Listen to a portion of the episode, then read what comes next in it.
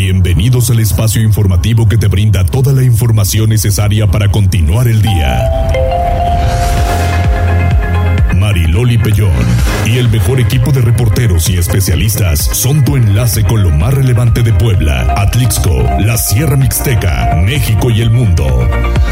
Tribuna PM, tu enlace. Hola, hola, ¿qué tal? ¿Cómo están? Muy buenas tardes. Un placer saludarles. Ah, para calorcito, ¿eh? Qué barbaridad. Está terrible el calor. Pero bueno, pues hay que disfrutarlo porque es lo que hay y ni modo. Hola, Condor, ¿cómo estás? ¿Todo en orden? Qué bueno. Hola, Jazz.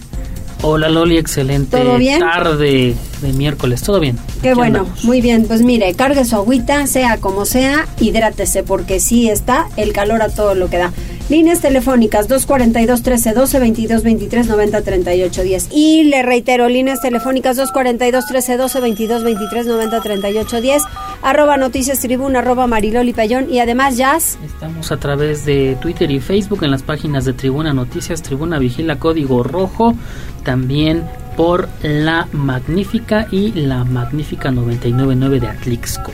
Exactamente, muy bien, pues las tendencias. Tribuna PM presenta Tendencias.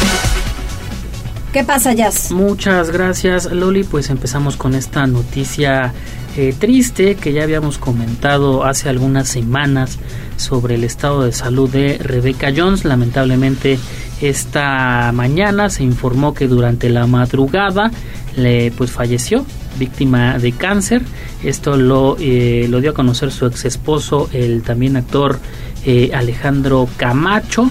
Dice tal cual, Rebeca estuvo acompañada en todo momento por sus seres queridos, se fue en paz y con un profundo agradecimiento a su público para el que trabajó toda su vida y es que sí porque hace algunas eh, semanas había eh, estrenado una nueva bueno una había estrenado una película perdón eh, nada que ver se llamaba esta este filme esta filmografía y hay que recordar que también se hizo un evento especialmente para que ella pudiera estar en el estreno de este Así es. lamentablemente en otros eh, temas que también te informo este día Fíjate que la organización eh, Mexicanos Primero tiene datos bastante interesantes respecto a la educación y es que denuncia que a tres años del cierre de las escuelas por la pandemia, que prácticamente fue ese cierre de 210 días, este, esta situación provocó un rezago educativo de 60 años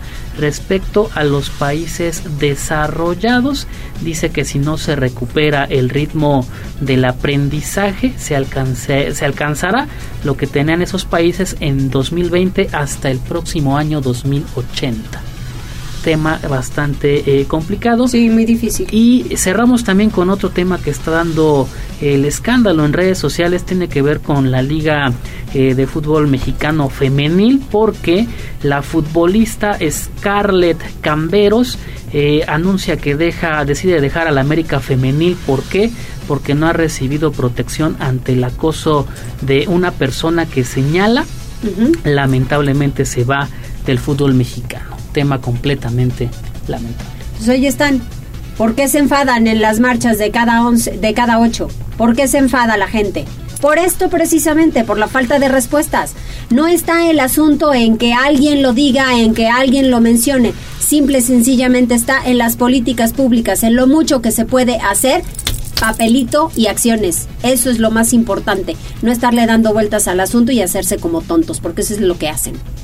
Tal cual dice, decido salir de. México luego de ser acosada y amenazada por un hombre identificado como José, José Andrés N. Sí, Completamente terrible. Y más y terrible, peor aún, la postura de la liga. Sí, bueno, pues la liga. La liga. La liga, pues la liga está fatal, desde hace mucho lo vimos, ¿no? La selección mexicana fue una porquería en el mundial y mucho, mucho para atrás, ¿no? Y que vienen arrastrando muchas cosas negativas. Todo en retroceso, todo esto lo encuentran a detalle Exacto. en tribunanoticias.mx. Gracias, Jazz. De nada.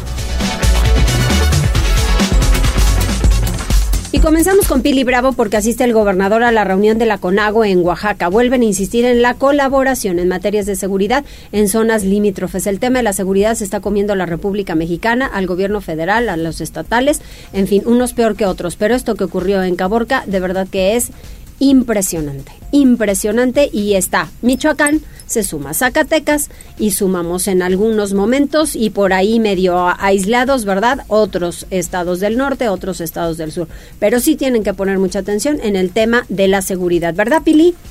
Así es, y mira, el gobernador de Puebla, Sergio Salomón Céspedes, asiste a la cuarta reunión extraordinaria de la CONAGO, que reúne a los gobernadores de los estados y a la jefa de gobierno de la Ciudad de México en Oaxaca.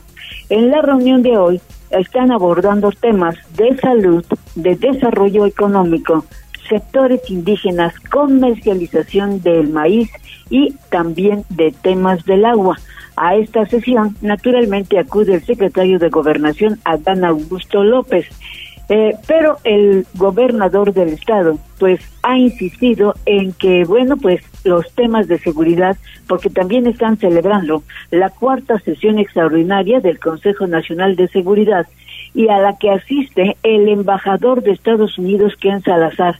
Entre los asuntos a tratar está las mesas de trabajo para establecer operativos entre los estados limítrofes, propuesta del gobernador poblano Sergio Salomón Céspedes se expresa la voluntad de los mandatarios estatales y hoy el paso siguiente es que existan mesas y coordinación de forma permanente e itinerante entre los secretarios de seguridad pública, las direcciones, las áreas de inteligencia y que esto permita una plena coordinación, intercambio de información y ataque frontal de parte de los estados involucrados para estas zonas limítrofes en donde muchas veces se deja un vacío por la falta de comunicación. Y te repito, a esta cuarta reunión también de seguridad asiste el embajador de Estados Unidos, quien, bueno, pues quiere escuchar de viva voz cuáles son las preocupaciones de los gobernadores. En la reunión de la CONAGO se habrá de tomar acuerdos para atender además temas relacionados con la crisis de agua y de los efectos que pueda tener este año los fenómenos del niño y la niña que advierten una posible sequía en varias entidades de la República. El reporte, Mariloli. Muchas gracias, Pili. Sí se tiene que hacer y mucho, pero bueno, ahí vamos, ahí vamos, por lo menos que se pongan a entender un poco qué procesos y de estado a estado son cuestiones muy diferentes. Vamos con Gisela porque garantiza el presidente municipal trabajo conjunto con el gobierno del estado para la feria de Puebla. Pues tienen que es una fiesta para Puebla, entonces pues hay que echarle un montón entre todos. Así es, Mariloli, y tras felicitar al gobernador Sergio Salomón Céspedes Peregrina por la propuesta atractiva de artistas y diversas actividades de la Feria de Puebla, el alcalde Eduardo Rivera Pérez dejó en claro que trabajarán de manera coordinada para repetir el saldo blanco del año pasado. En entrevista, el edil puntualizó que la responsabilidad de ambos niveles de gobierno es que inicie y termine la fiesta de las y los poblanos en buenos términos. De ahí que elaborarán de manera conjunta en lo que les corresponda. Detalló que se estableció designar a dos representantes de diferentes áreas del gobierno estatal y municipal para coordinarse en materia de seguridad, protección civil y vía pública primordialmente. Eso con el fin de blindar tanto el interior como los alrededores del perímetro de la feria. Rivera Pérez dejó en claro que estarán pendientes en el tema de apartado de lugares o el cobro excesivo de estacionamiento en inmediaciones del punto por lo que atenderán a través de las áreas de movilidad y seguridad pública. El reporte Mariloli. Muchísimas gracias, Gise. Vamos ahora con Liliana Tecpanecatl porque la Cámara Nacional de Comercio aplaude la cartelera del Teatro del Pueblo de la Feria. ¿Por qué? Pues porque evidentemente va a traer a muchísima gente. Entonces eso es derrama económica para Puebla. Adelante Liliana, ¿vas a ir? Mariloli, buenas tardes, te saludo con mucho gusto, igual que el auditorio. Eso quiero, a ver dónde encargo mis bodotes, pero ya me apunté para dos o tres conciertos, Mariloli. Y bueno, mira, quiero platicarte que Marco Antonio Prósperi Calderón, presidente de la Cámara Nacional de Comercio en la entidad, en la Canaco, pues señaló que Puebla ya está en condiciones de tener una feria de por lo menos tres semanas. Y él consideró un acierto la cartelera del Teatro del Pueblo que fue presentada la noche este martes. Dijo que la reactivación económica avanza de manera favorable, por lo que si bien este año solo se tendrán 17 días de feria, podría comenzar a considerarse que para el 2024, esta que es la celebración de los poblanos, pues pudiera tener una duración de entre tres semanas hasta un mes posiblemente, porque, bueno, pues este tipo de actividades son justamente las que impulsan la economía local. Y en ese sentido, él señaló que para muchas personas, sobre todo comerciantes, pues de pronto la Feria de Puebla puede representar una competencia. Sin embargo, dijo que esto no es así, ya que este evento genera la eh, creación de empleos, si bien son temporales, pues son en personas locales las que se pueden emplear durante estos días que se realiza la feria. Además de que eh, reactiva la economía, pues hay personas que vienen específicamente a la feria y bueno, pues aprovechan para conocer otras partes de Puebla y asimismo consumir. Sobre todo, dijo, en estos casos en que la cartelera de los artistas es tan atractiva y seguramente atraerá a personas de otras ciudades. Pero vamos a escuchar lo que él comentaba. Lo del tiempo, caray, pues yo creo que Puebla podría sin duda tener una, una feria por lo menos de tres semanas completas, es decir, pescar otro fin de semana y por lo menos unos 29 días, este, o de 21 a, a 29 días, que fueran cuatro semanas completas. Yo creo que Puebla sí los aguantaría, ¿no? Porque ojalá se les dé preferencia a productores, artesanos, a industriales y temas del campo eh, eh, y restaurantes que sean este eh, empresas y empresarios poblanos, ¿no? El empresario dijo que ojalá los organizadores de la feria le den prioridad a los comerciantes locales para poder participar justamente en esta exposición y venta y tener algún local o algún lugar para poder exhibir sus productos, sobre todo porque dijo muchas veces los participantes de estos eventos pues son itinerantes, van de ciudad en ciudad llevando sus diferentes promociones y sus diferentes mercancías y no necesariamente se le incluye a los eh, comerciantes locales o artesanos de los pueblos que están cercanos a la ciudad capital, por lo que él insistió en que será necesario que se favorezca al comercio local. Es el reporte, Mariloli. Oye, y hablemos de agua. Sí, Mariloli, pues fíjate que te quiero platicar que en el caso de Puebla, pues si bien esta entidad, esta ciudad, perdón, se eh, instaló entre tres ríos, pues actualmente eh, ya ninguno de ellos es apto para eh, el consumo humano, por lo que el 70% del agua que abastece los hogares ubicados en la capital es subterránea. Y esto implica un juego perverso de peligrosas consecuencias. Así lo advirtió Enrique García, presidente del Colegio de Ingenieros Civiles del Estado de Puebla. Él criticó que no haya acciones encaminadas a la recarga de los mantos prácticos como la reforestación de los bosques. Además de que no se invierte en la tecnificación del campo, porque el 70% del agua disponible se utiliza actualmente para el riego agrícola a través de canales rústicos que no favorecen el adecuado aprovechamiento de este recurso. A ello hay que sumar, detalló, el desmedido crecimiento de la ciudad y la muy baja o nula conciencia de parte de los ciudadanos respecto del cuidado y la reutilización del agua. De ahí que la autoridad seguirá recorriendo al abasto por tandeo porque la oferta es insuficiente para cubrir la demanda. Y esto es lo que decía, escuchemos. El 70% del agua que tenemos en, Puebla la tomamos de, pozos, de agua subterránea. Y entonces estamos jugando todo el tiempo un juego perverso, en donde nosotros mismos estamos obstaculizando la recarga de los mantos freáticos al, crecer la ciudad de manera eh, eh, desmedida, al estar llegando casi a Blisco, en algunos lados, este, al no trabajar la zona, la zona de, de la Malinche, eh, reforestando para que el bosque nos ayude el presidente del Colegio de Ingenieros fue entrevistado en el marco del Día Mundial del Agua y él comentó que de acuerdo a la norma cada habitante debería contar con 200 litros de agua al día para todas sus actividades, una cantidad imposible de cubrir. Sin embargo, aclaró que esto es imposible no porque no haya agua, sino porque la que hay está contaminada. Es mentira, aseguró que el agua se va a acabar. Lo que sí va a ocurrir es que no se apta para el consumo humano y tampoco se está haciendo algo para comenzar a tratarla y volver a utilizarla. Es el reporte, Maylor. Muchas gracias gracias, pues hay que hacer conciencia y no desperdiciar el agua. Vamos con Billy Bravo porque su APAP ordena la suspensión de labores del Club Alfa 2 por adeudos y descargas. Pues, ¿qué pasó? Pues mira, eh, a través de un comunicado, eh, el Club Deportivo Alfa 2 está, bueno, señalando, primero pidiendo una disculpa a los eh, usuarios de ese centro deportivo y señala, por su parte, el sistema operador de agua potable, su APAP, que bueno, pues la empresa tiene problemas por las descargas de agua contaminada que no ha arreglado desde hace tiempo, a pesar de que se les ha hecho varias observaciones. El Club Alfa 2 además tiene adeudos de ese tipo de pagos, por lo cual, ante la negativa, pues de hacerlo, entonces se decidió pues suspender las actividades y es que, de acuerdo a las cifras de SUAPAP, se adeuda algo así como 10 millones de pesos y que la empresa aseguran que se trata de algo, de una cifra muy exagerada. Por eso, el SUAPAP pues decidió suspender las actividades de este club deportivo tan importante para los poblanos y bueno, hoy se están efectuando pláticas pues tratando de llegar a un arreglo con el propósito de que la administración del Club Alfa 2 se comprometa pues a mejorar el tratamiento de las descargas de aguas residuales. Es decir, las aguas que tienen albercas y en baños son eh, adecuadas, pero las descargas no son las completamente cumpliendo con la norma oficial. Por eso, eh, pues se decidió cerrar o suspender las actividades temporalmente de este club deportivo que espera que en las próximas horas o en la misma semana pues pueda resolverse el problema. El reporte, Mariloli. Muchas gracias, Pili. Pues eso esperemos que así sea.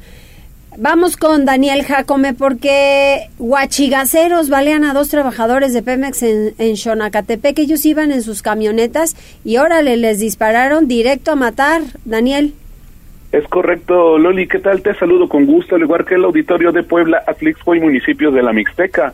Efectivamente, dos trabajadores de petróleos mexicanos fueron lesionados con arma de fuego por parte de dos, bueno, de ladrones de combustible, quienes fueron sorprendidos mientras extraían gas LP de una toma clandestina ubicada en Santa María Xonacatepec, junta auxiliar de la ciudad de Puebla.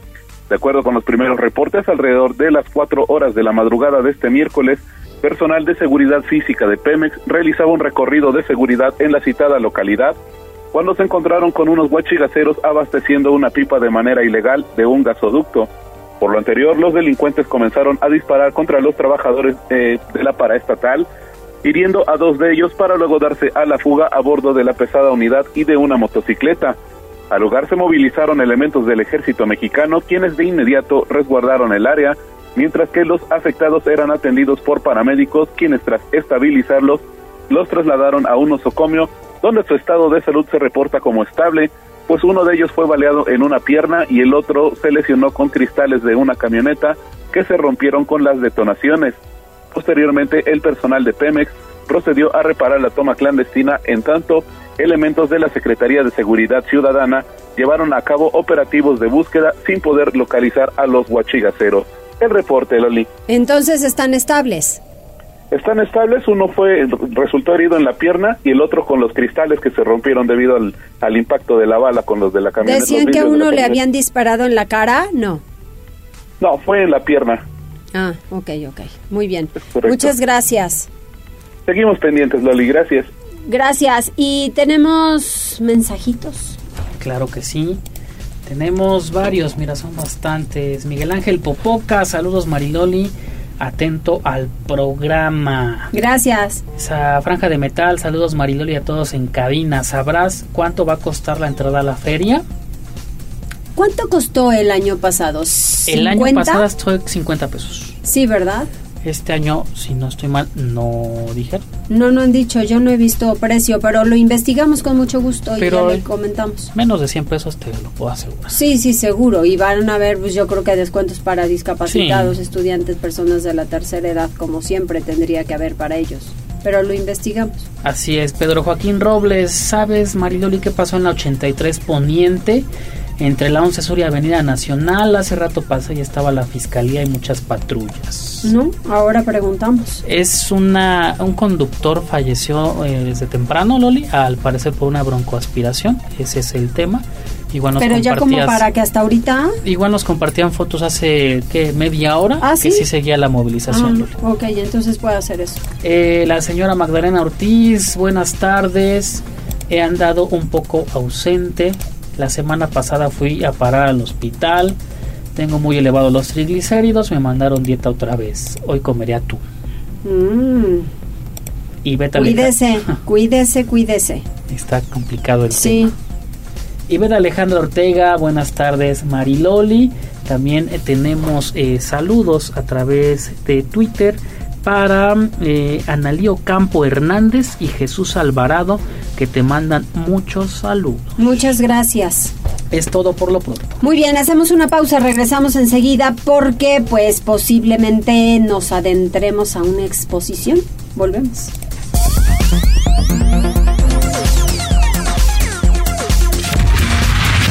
Gracias por enlazarte con nosotros. Arroba Noticias Tribuna en Twitter y Tribuna Noticias en Facebook. Tribuna PM. Tu, tu enlace con Puebla, Atlixco, la Sierra Mixteca, México y el mundo. Ya volvemos con Tribuna PM. Noticias, tendencias y más. Estamos de regreso. Tribuna PM, tu enlace en Puebla, Atlixco y la Sierra Mixteca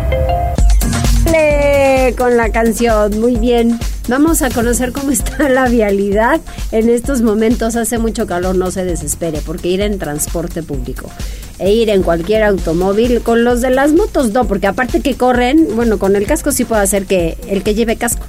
Eh, puede hacer que sí te dé airecito, ¿no? El de la bici todavía.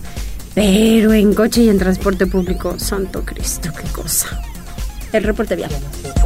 Escuchas Tribuna PM con más Reporte Vial. Contigo y con rumbo.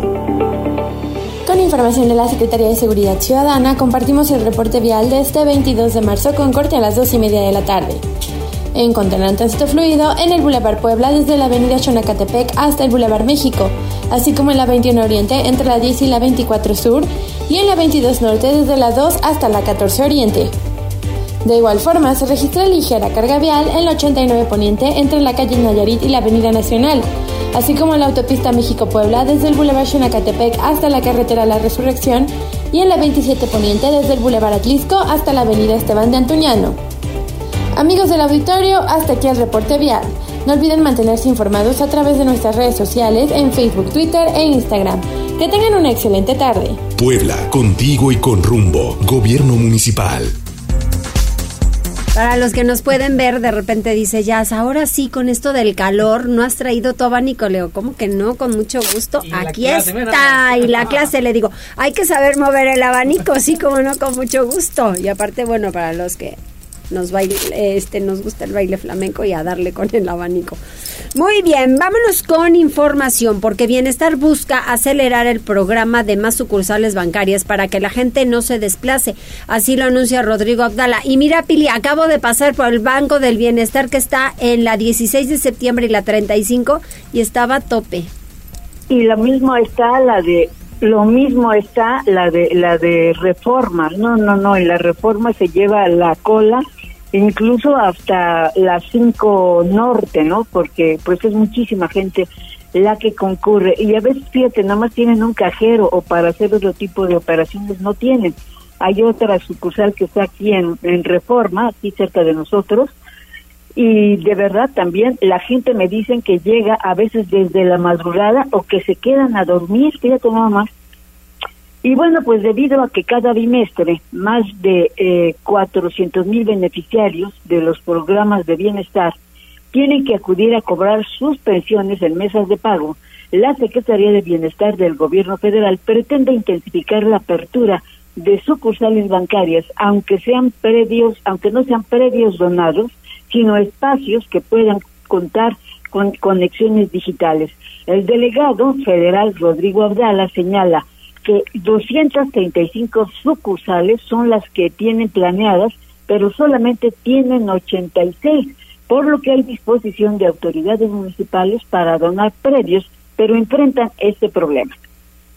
Muchas veces lo que ocurre es que los pocos predios que pudieran haber han carecido de algún tipo de regulación, de algún tipo de documento que acredite de quién es dicho, dicho predio, si es propiedad del municipio, del estado, de la federación, y esa falta, digamos, de certeza jurídica respecto a los predios, pues ha, obstaculizado estos, estos pocos predios que no hemos podido eh, eh, encontrarlo y eh, pues se tienen que buscar alternativas.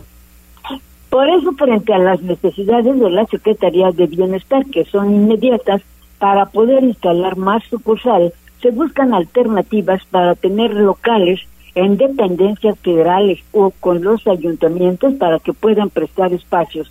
Actualmente la Delegación de Bienestar en Puebla, fíjate nada más, atiende un millón trescientos mil beneficiarios que son los adultos mayores, los jóvenes alumnos, los jóvenes, en fin, todos los programas que tiene bienestar y solamente 400 mil pues están cobrando a través de tarjeta bancaria. Y luego parece que también tiene otro problema con el pago pues de algunas remesas. Bienestar estaba haciendo pues un trámite para que se llegaran las remesas a través de Bienestar, pero parece que están enfrentando también un problema, Bienestar, y que entonces, bueno, pues seguramente los paisanos tendrán que volver a la banca comercial. Ese es el reporte, Marilol. No, pues tienen que ayudar a la gente para que sea mucho más fácil cobrar su dinero, esa es la verdad. Oye, Pili, ¿y sobre el tianguis turístico? Pues ya está, del 26 al 29 de este mes. Y bueno, pues ya sabes que en esta ocasión se efectuará en la Ciudad de México. Este día, la secretaria de Turismo, Marta Ornelas, pues informa de lo que se va a poder encontrar en este tianguis y de lo que Puebla cuenta para poder ofertar negocios. Dice donde tú entras a esta plataforma y te relacionas o te comunicas con personas de Argentina, de Estados Unidos, incluso japoneses, chinos, y tú haces tu cita. Ellos vienen y dentro del, del módulo o del pabellón, estamos ofreciendo un espacio a los municipios que fueron invitados para que puedan ahí eh, interactuar con estas, con las personas, con los compradores.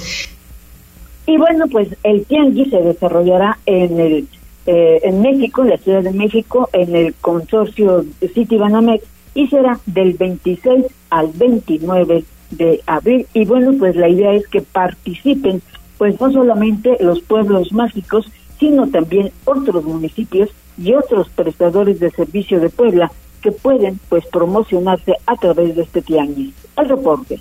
Muchísimas gracias, Pili. Vamos con Liliana Tecpanecatl porque San Andrés Cholula registra un aumento de 30% en turismo en lo que va de 2023. Pues, ¿qué andan ofreciendo en San Andrés Cholula? Mariloli, fíjate que, pues sí, uh, Edmundo Tlatowi Persino, quien es alcalde de El Pueblo Mágico, afirmó que el Festival Equinoccio superó todas las expectativas y en este sentido señaló que en lo que va del 2023 la presencia del turismo en San Andrés Cholula se ha elevado en un 30% en comparación del mismo periodo, pero del año anterior. El edil dijo que todavía no tiene un corte oficial de la cantidad de personas que arribaron al municipio durante el fin de semana largo, pero ya pudo platicar con los comerciantes y artesanos que se instalaron en las inmediaciones de la zona arqueológica y sus ventas fueron muy buenas. Él comentó que en el Parque Intermunicipal se otorgaron 200 permisos para la instalación de la misma cantidad de vendedores y aunque hubo dos grupos que no tuvieron que pagar, el de jóvenes emprendedores y el de las mujeres tradicionales, que las mujeres cocineras tradicionales que se dedicaron a la venta, pues justamente de platillos de la región. Hablando con ellos, él comentaba que sus ventas fueron bastante buenas y esto justamente se debió a la gran cantidad de visitantes que recibió la zona. Escuchemos lo que él decía.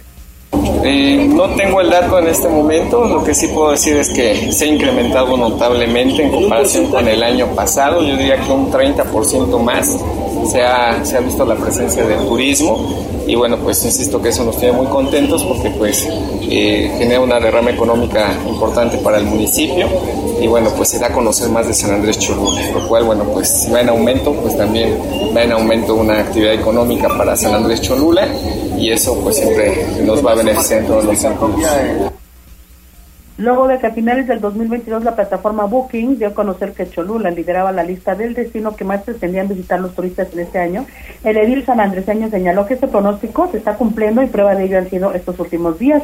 Finalmente comentó que el Festival Equinoccio 2023 cerró con saldo blanco y ahora el municipio continuará impulsando su marca, Paseo Destino, para seguir con la atracción de turismo, sobre todo de cara a las vacaciones de Semana Santa. Es el reporte, Mayloli. Muchísimas gracias, Liliana, y pues que sigan así, porque al final la derrama económica nos va a llevar a buen puerto y si tenemos recursos, entonces pues los van a poder implementar en algunos rubros que sean importantes y especialmente en la seguridad. ¿Cómo ves?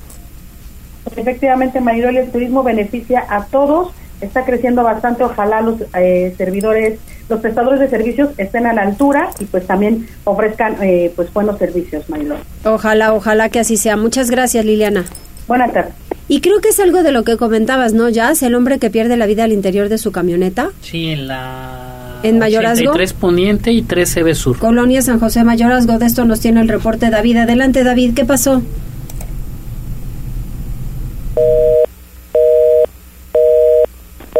Bueno, esto es lo que comentabas, pero a mí lo que me llama la atención es que tan temprano y que todavía haya movimiento en la zona. Sí, incluso ahorita busco la fotografía y se veía, pues sí, estaban retirando con una grúa esta unidad que es una camioneta color vino, si no estoy mal, y estaba acordonado el sitio.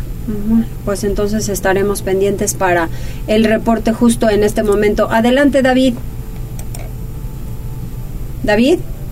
Hola Loli, te saludo con mucho gusto, pues como bien comentas, y es que un hombre permaneció dentro de su camioneta inerte por varias horas durante parte de la madrugada y la mañana de este miércoles en la calle 83 Poniente y 13 B Sur, esto en la colonia San José Mayorazgo. Vecinos preocupados realizaron el reporte al número de emergencia 911, por lo que al sitio llegaron policías de la Secretaría de Seguridad Ciudadana, así como paramédicos de Suma. Estos últimos, después de una revisión que el hombre carecía ya de signos vitales. El sujeto, quien permanece en calidad de desconocido, presentaba un fluido en nariz y boca, por lo que se presume habría muerto por broncoaspiración. Así, esta información del hombre que lamentablemente perdió la vida, Loli. Triste, qué triste. ¿Y llegaron sus familiares a ese lugar? Eh, posteriormente y de hecho se realizaron pues ya las diligencias que normalmente realiza eh, la fiscalía pues precisamente para determinar las causas eh, oficialmente y también para pues poder reconocer el cuerpo por parte de familiares que lo así lo, lo tengan que realizar Loli. Ay, sí, qué pena. Oye, fíjate que Don Goyo hoy en la mañana, pues un poco alborotadito. Primero lanza una fumarola que se a la hora de esparcirse estaba compuesta de mucha ceniza. Posteriormente sigue saliendo fumarola y ya lo hace con más vapor de agua que con ceniza, pero aún así las exhalaciones del volcán Popocatépetl continúan y hay que estar muy pendientes de ello. Continúan Loli y es que pues sí, como bien comentas, lo principal por lo que está formado pues es de vapor de agua y es a diferencia de diciembre, sobre todo que hubo más emisiones de ceniza. En estos momentos, pues, se dirige precisamente esta ceniza hacia el sureste, Loli, y es que en las últimas 24 horas se detectaron 123 exhalaciones acompañadas de vapor de agua, gases volcánicos y, como te comento, ligeras cantidades de ceniza. Una explosión moderada durante, las durante la madrugada a las 12 con 32 pues minutos. Adicionalmente se contabilizaron 142 minutos de tremor de baja amplitud. También ayer a las 9 de la noche, al parecer, eh, emitió eh, material incandescente y bueno, estas imágenes siempre de noche despejado se ven impresionantes por las cámaras que todo el tiempo, las 24 horas, están monitoreando a Don Goyo. A pesar de todo esto, el semáforo de alerta volcánica continúa en amarillo fase 2. Loli, así Don Goyo hizo actividad que constante, constante, no se ha detenido ya desde hace algunos meses. Loli, la información. Fíjate que no, no se detiene porque al final de cuentas es un volcán activo desde el 21 de diciembre de 1994 y eso que tú mencionas de la noche se ve más y es un efecto que le llaman luminiscencia.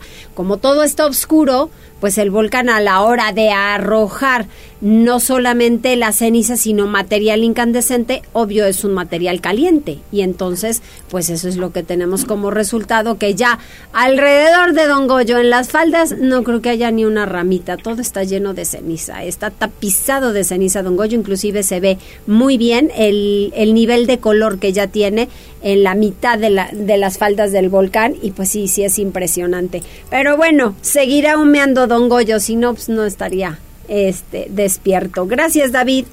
Loli, seguimos pendientes a la información. Eso, muy bien, muchas gracias. Y fíjese que la Secretaría de Educación Pública entrena a 41 maestros para aprendizaje de lenguaje a señas, que hace mucha falta, Pili. Sí, fíjate que así como, bueno, pues también hace falta a veces traductores eh, indígenas en los, en los juzgados o en las oficinas públicas, pues también se requiere de personas que conozcan el lenguaje de señas. Por eso la Secretaría de Educación pues entregó reconocimientos a 41 profesores de educación especial por haber participado en cursos formativos denominados Introducción a la interpretación en la lengua de señas mexicana y la interpretación de la lengua de señas. Y lo anterior pues tiene la finalidad de promover la educación inclusiva en las instituciones en la que se otorgan los servicios de educación especial y para dar acompañamiento a los alumnos con este tipo de discapacidad auditiva. Además, estas capacitaciones pues derivan en algo muy importante de atender a esa población que no debe quedar marginada. Actualmente los servicios de educación especial cuentan con 26 pedagogos que sean facultados a nivel intermedio y 15 en nivel avanzado para poder enseñar pues este lenguaje y quienes ayudan en la formación y guía de nuevos estudiantes, principalmente profesores, para que puedan pues aprovechar este lenguaje para impartir la educación a esta población pues que carece de el sentido del oído y que bueno pues necesita de alguna manera pues educarse y conocer la comunicación a través de este medio. Ese reporte, Mariloli. Muchas gracias, Pili. Pues como siempre, importante el tema de la educación, como sea, pero que llegue educación, porque ya saben que es la base de absolutamente todo. Gracias, Pili. Y vamos contigo, Jazz. ¿Qué hay? Tenemos a través de Facebook Rosario Martínez, hola Loli, un saludo desde Durango. Ay, hola Rosario, ¿cómo estamos? Qué calorcito ha de hacer allá rico, ¿verdad? ¿Qué se come en Durango? A ver si nos dice. Sí, que nos diga. Estaría bueno saber, ¿qué se come? ¿Tú has ¿Qué ido se a toma Durango? también? ¿Carne? ¿Alacranes? Híjole. No, esos no nos gustan, ni que me piquen ni para comer tampoco. Alacranes ¿Tú tostados. has comido alacranes, Condor? No, esos no se comen. Gusanos sí, pero vámonos a Oaxaca. bueno, alacranes hay en muchos lados. Sí. Digamos, Sí, tierra caliente. Luego, Dice la terminación 9707. No sirve la flechita para dar vueltas. Y dice, nos comparte la foto. ¿en dónde? ¿La de un 43 y la semáforo. 16? Así es, mira, justo. ¿Qué tal? Estoy al tiro, muchachos, estoy al tiro. La 43, ¿Cómo adivinaste? ¿Por qué? porque, porque la paso casi todos los días. No, y no es broma. No. aquí está la foto. mira. Ajá, es que no, sí, efectivamente. Y sabes que, que no sabes cuándo cruzas y cuando ves, ya tienes el alto y vienen subiendo los de la 16 de septiembre y se puede ocasionar un. Ay, pues, ¿sabes qué? Pásamela y la subes tú también para poderle decir a movilidad. Te la paso en este se momento. lo damos a Edgar Vélez a ver si nos ayuda. El señor Miguel Ángel Es que Popoca. Ya se quedó así de. ¿Cómo? ¿Sabes? Eh, Tiene mi WhatsApp abierto ahí, yo creo que también. Lo juro que no te espido, por Dios santo que no. Ya no sé. No. Es el señor Miguel Ángel Popoca, que es la terminación 3272. Y nos comparte la imagen. Hay un registro sin tapa a un costado de CEU. Le pedimos por favor que nos diga la ubicación exacta. Sí. Porque, pues sí, la necesitamos. Mira, nos comparte la imagen, mira. Pero me dice a un costado de CEU, pero ¿de qué lado? Está terrible, claro. ¿Va? Le Va. pedimos el dato. Sí, porque puede ser desde el Boulevard Valsequillo, Sí, la es 24. grandísimo la zona de CEU. Sí, CEU es muy grande. Sí. ¿Qué es, Avenida San Claudio una? No. Una es San Claudio. Ah, sí, San Claudio, La Boulevard otra es Valsequillo. La, la otra es la 24. 24 y la otra es Las Torres, ¿no? Si no estoy mal. Hasta las torres da. Sí, Las hay Torres una no parte de Las Torres. Sí. De la, del lado de la Biblioteca Central. Pues si nos puede dar exactamente la ubicación del registro y la pasamos con gusto, porque ya ve que a la autoridad le gusta todo peladito y en la boca, para que más rápido lo atiendan en buen plan, no es mal plan, y ya se ríe. Ahora, Yo no dije nada. me encantan porque de verdad que el lenguaje corporal es maravilloso en este, en este, en esta cabina. Lo aprendí Muy de ti, lo aprendí de ti. Eh, ¡ah! ya ven cómo se haga la cara. Hacemos una pausa. Al menos nos llevamos bien.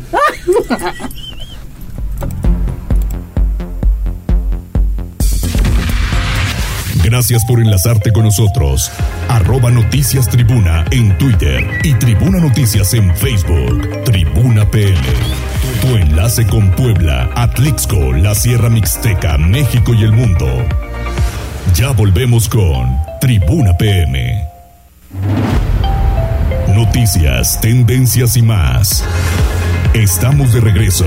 Tribuna PM, tu enlace en Puebla, Atlixco y la Sierra Mixteca. Desde Atlixco, nuestra corresponsal Jessica Ayala está lista con la información. 14 horas con 48 minutos. Jessica, ¿desfilaste? Sí, ahí estuvimos presentes con todos los pequeñitos en este en esta fecha tan importante que es este desfile de primavera. Así que por supuesto que también estuvimos con toda la alegría, el color, la música y el entusiasmo que se hicieron presentes este día por las calles de Atlixco en este tradicional desfile de primavera, en donde participaron 2.500 niños, entre también padres de familia y maestros, pero lo que cabe resaltar es esta actividad que se retoma después de dos años que fue interrumpido por la pandemia de COVID-19. El lema de este año fue los derechos de las niñas y los niños ante los desafíos del cambio climático en el mundo. Fueron 19 preescolares, una escuela primaria, así como una academia de belleza, un bachillerato y tres bandas de guerra los que se unieron en contingentes para recorrer las calles que también se emitieron de luces con todos estos pequeñitos que estuvieron muy contentos. Entrevistamos a la presidenta municipal, Ariadna Nayala Camarillo, para que nos platicara acerca de esta actividad que ahora se ha vuelto mucho más grande en comparación con años pasados. Vamos a escuchar año para el turismo, ¿no? Fue un buen año para el turismo, pero con independencia de que eh, sea eh, una derrama económica eh, importante, hay un tema fundamental que es el general, el generar que Atlixco sea un destino consolidado, un concepto bien armado que tenga la posibilidad de rebasar ese límite que teníamos del eventitis y además esa posibilidad de rebasar que fuera solamente de temporada. Entonces, que nos permita generar turismo todo el año. Eh, hoy por hoy lo podemos constatar, ya vemos entre semana grupos de turistas. Ayer me tocó recibir un, un número importante de turistas en el, en el Palacio. Y bueno, es importante también resaltar que este tipo de eventos en donde participan los niños crea una unión familiar porque también participan los padres de familia, pero sobre todo la creatividad, porque vieras algunos de estos niños que iban disfrazados de florecitas, de mariposas, pero todos estos trajes fueron creados por las manos de los padres de familia y los maestros, ya que como lo comentaba hace unos momentos, el tema importante fue el desafío del cambio climático en el mundo, por eso también uno de los mensajes fue el reciclar, el no tirar basura y tratar de conservar nuestro medio ambiente. ¿Cómo ves? Fíjate que estoy, estoy observando todas las fotografías de los contingentes. Está lo máximo el Pinocho. Hay un niño disfrazado de Pinocho. Hay otro de Florecita, que bien lo mencionas. Otro de Dragoncito. No, están geniales los niños, geniales. Fíjate y es que, que... pone eso, ¿no? Que de manifiesto que los papás hicieron todo este trabajo junto con los maestros. Fíjate, Jessica, que vale mucho la pena que este tipo de, de, actividades y sobre todo que llevan mucho aprendizaje se retomen en los diferentes municipios y que ese tipo de tradiciones no se pierdan, pues ya sea por la primavera, por el verano, o sea, al final hay que enseñarles a los niños que todas las estaciones tienen su importancia, ¿no? Hay unos que nos van a gustar más que otros, pero tienen la importancia para saber, por ejemplo, ahora el tema de la primavera y viene en el Día Mundial del Agua. Entonces, ¿qué hay que hacer con el agua? ¿Cómo hay que cuidarla? ¿Cómo hay que cuidar a los animales? Que a las abejas no hay que matarlas. Si no las molestas no te hace nada y ellas sirven mucho para la polinización. En verano, pues habrá otros animales que tengan mucho que ver con eso y flores. En verano igual. Entonces, creo que este tipo de actividades van a llevar eh, pues a buen puerto el entendimiento de estudiantes y sobre todo la educación que yo sigo insistiendo en eso evitar el bullying evitar las agresiones que tanto han afectado últimamente al sector educativo y a la sociedad en general. Así es como bien lo mencionas y diste en el clavo este tipo de eventos tiene esa cohesión social de que sí se puede destacar, participar, coordinarse y resaltar los valores, porque además vemos en esas imágenes como también están los papás, a veces alguna mamita, pero todos están participando, los maestros, las maestras, sin distinción, y sobre todo en algunos mensajes que era lo que decían también los niños, ¿no? En sus carteles, esa participación de todos y que todos somos iguales. Eso también fue parte de este mensaje que esta mañana pudimos observar en este desfile de primavera. Muy bien, pues Jessica, te mando un abrazo, que sigas disfrutando de las tradiciones y del calorcito de Atlisco. Claro que sí, muchísimas gracias y un abrazo de regreso. Excelente tarde. Igualmente, gracias. Gracias. Y tenemos información deportiva. Tribuna PM presenta Deportes. Adelante, Neto.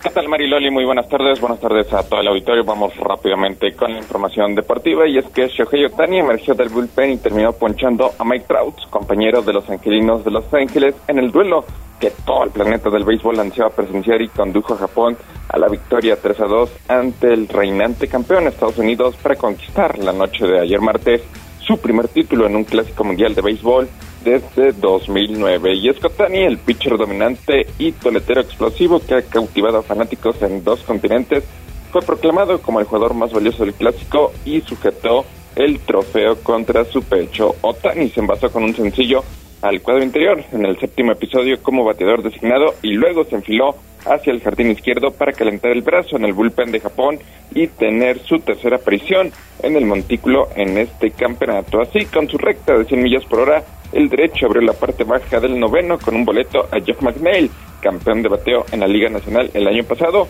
pero luego hizo que Mookie Betts bateara para un doble play. Luego llegó el turno para Trout, el capitán de Estados Unidos, tres veces ganador del premio al jugador más valioso. Otani simplemente terminó ponchando a Trout, haciéndole abanicar un lanzamiento rompiente con la cuenta llana. Y es que el único salvado previo de Otani fue en la post-temporada de Japón en 2016. Otani en este clásico terminó bateando para punto 435 con un cuadrangular, cuatro dobletes, ocho impulsadas y diez pasaportes en la marcha invicta de Japón en la quinta edición del Clásico Mundial. Y es que al levantar su tercera corona, los japoneses emularon la gesta de la República Dominicana en 2013 como los únicos campeones de forma invicta. Desde la lomita, Otani registró una foja de dos ganados, cero perdidos, con un salvado y una efectividad de 1.86. Además, recetó 11 chocolates en nueve entradas con dos tercios. Japón terminó con una marca de 7 ganados y 0 perdidos y superó en carreras 56-18 a sus rivales al alcanzar la final por primera ocasión tras ganar las primeras dos ediciones del clásico en 2006 y 2009. Ninguna otra nación ha ganado el título en más de una ocasión. No solamente brilló Otani, y es que Munetakama, Murakami y Kazuma Okamoto conectaron home runs para que Japón se pusiera arriba por 3 a 2. Previamente, Trot Turner había adelantado a los norteamericanos en el segundo con su quinto home run del torneo y Kyle Schwarber acercó a los anfitriones a una carrera al sacudir un cuadrangular en el octavo ante Yu Darvish. Turner la desapareció en el segundo episodio con su batazo al izquierdo, pero Shota Imanaga para empatar el récord del sudcoreano Sub Lee en 2006 para la mayor cantidad en un clásico. Fue el segundo gran título para los japoneses, victoriosos 2-0 ante los norteamericanos en Yokohama por la medalla de oro de los Juegos Olímpicos de 2021. Japón tiene a sus mejores jugadores para ese torneo, mientras que Estados Unidos había descartado a grandes ligas y también prospectos. De esta forma, Japón se embolsó un premio de 3 millones de dólares y Estados Unidos recibió 1.7 millones. La mitad de cada uno va para los peloteros, mientras que las otras van a las federaciones de cada nación. De esta forma, pues termina, termina una edición más del Clásico Mundial de Béisbol, donde México pues tiene, tiene que conformarse con el tercer puesto en una actuación histórica para la novena comandada por Jerónimo Gil. Vámonos con información del fútbol porque la selección mexicana ya está en Surinam, donde mañana regresa, regresa la actividad después de su triste actuación en la Copa del Mundo en Qatar 2022, en lo que será el partido de presentación de Diego Coca al frente del conjunto tricolor. Ya también reportó Santiago Jiménez, quien reconoció que le dolió el hecho de no ser convocado a la última Copa del Mundo, pero pues confía en que esta vez el proceso será totalmente distinto. De hecho, es el atacante más encendido que tiene el conjunto nacional allá en el viejo continente. Se espera que Santiago Jiménez parta, parta como titular mañana en lo que será el duelo ante Surinam correspondiente a la Liga de Naciones de CONCACAF. México tendrá varias ausencias, entre ellos la de Henry Martin y también del atacante del Napoli, Irving Lozano, quienes se quedaron en territorio azteca para preparar lo que será el duelo del próximo domingo ante Jamaica, también correspondiente a la Liga de Naciones de CONCACAF. Mariloli, lo más relevante en materia deportiva. Cuídate esa garganta, Neto. Muchas gracias. Saludos, muy buenas tardes. Buenas tardes. ¿Tenemos algún mensaje más? No, Loli, ya estamos completos. Completitos. Pues ya nos vamos. Que les vaya muy bien. Muchísimas gracias por su participación, por su compañía. Y nos escuchamos y nos vemos mañana. Gracias a todo el equipo de Tribuna PM. Muy buenas tardes. Adiós, carita de arroz. Adiós.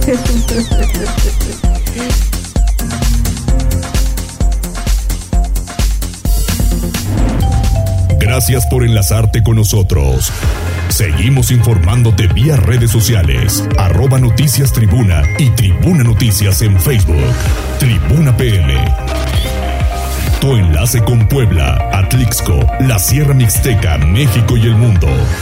Un producto de Tribuna Comunicación. Fuerza en medios.